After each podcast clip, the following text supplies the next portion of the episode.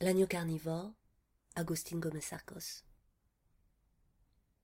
Vers onze heures du matin, nous avons enfin atteint le sommet de la montagne. Celle-ci était aussi caillouteuse que la colline aux serpents, mais le bleu parfait du ciel y ajoutait une beauté sereine. Deux aigles planaient si lentement qu'on aurait dit qu'ils se promenaient. Essoufflés, moi en tout cas, nous nous sommes arrêtés à l'entrée d'une vieille mine entourée de jonquilles, de moustiques et de libellules. L'herbe fraîche y poussait comme un prodige de tendresse, et un lapin gris a pris la fuite en nous apercevant. On entendait un bruit d'eau. Il y avait en effet un ruisseau canalisé qui descendait vers nos terres. Mon frère Antonio a sorti de sa poche une torche électrique et m'a dit que nous allions entrer dans la mine. C'est pas trop noir là-dedans? Tu es avec moi, non?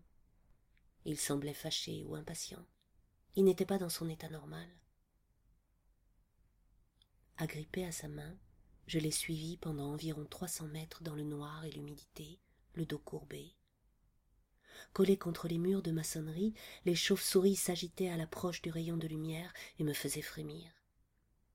Soudain, j'ai aperçu une lueur, puis bientôt un soleil aveuglant au bout de l'obscurité. J'ai pensé que c'était une deuxième sortie de la mine. Je me trompais. Quand nous sommes arrivés, je me suis rendu compte que nous étions dans un énorme puits, large d'environ cinq mètres et haut d'au moins quinze. Au milieu, la source prenait naissance. Le fond du puits était tapissé de sable fin, et toute la cavité n'était qu'un épais nuage de papillons blancs. Je regardais cette espèce de miracle au cœur même de la pierre. Là-haut, le soleil était de plomb, mais ici sa chaleur était atténuée par l'ombre douce des figuiers sylvestres qui entouraient les bords du puits, et les seins de papillons remplissaient l'air d'une transparence dorée.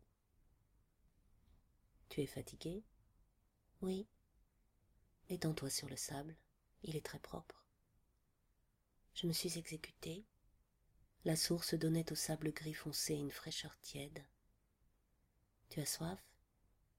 Oui. Mon frère m'a fait boire de l'eau dans le creux de ses mains. Chaud? Oui. Mon frère a commencé à me déshabiller et à empiler dans un coin soigneusement plié mes vêtements. Le livre de prière, le chapelet et les chaussures ont pris leur place à côté.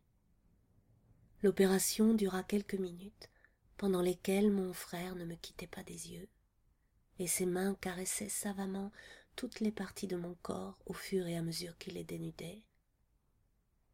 Petit à petit, je me suis aperçu que la nature de ces caresses avait changé, et que ses mains cherchaient à me faire prendre conscience de leur activité et des réactions de mon propre corps.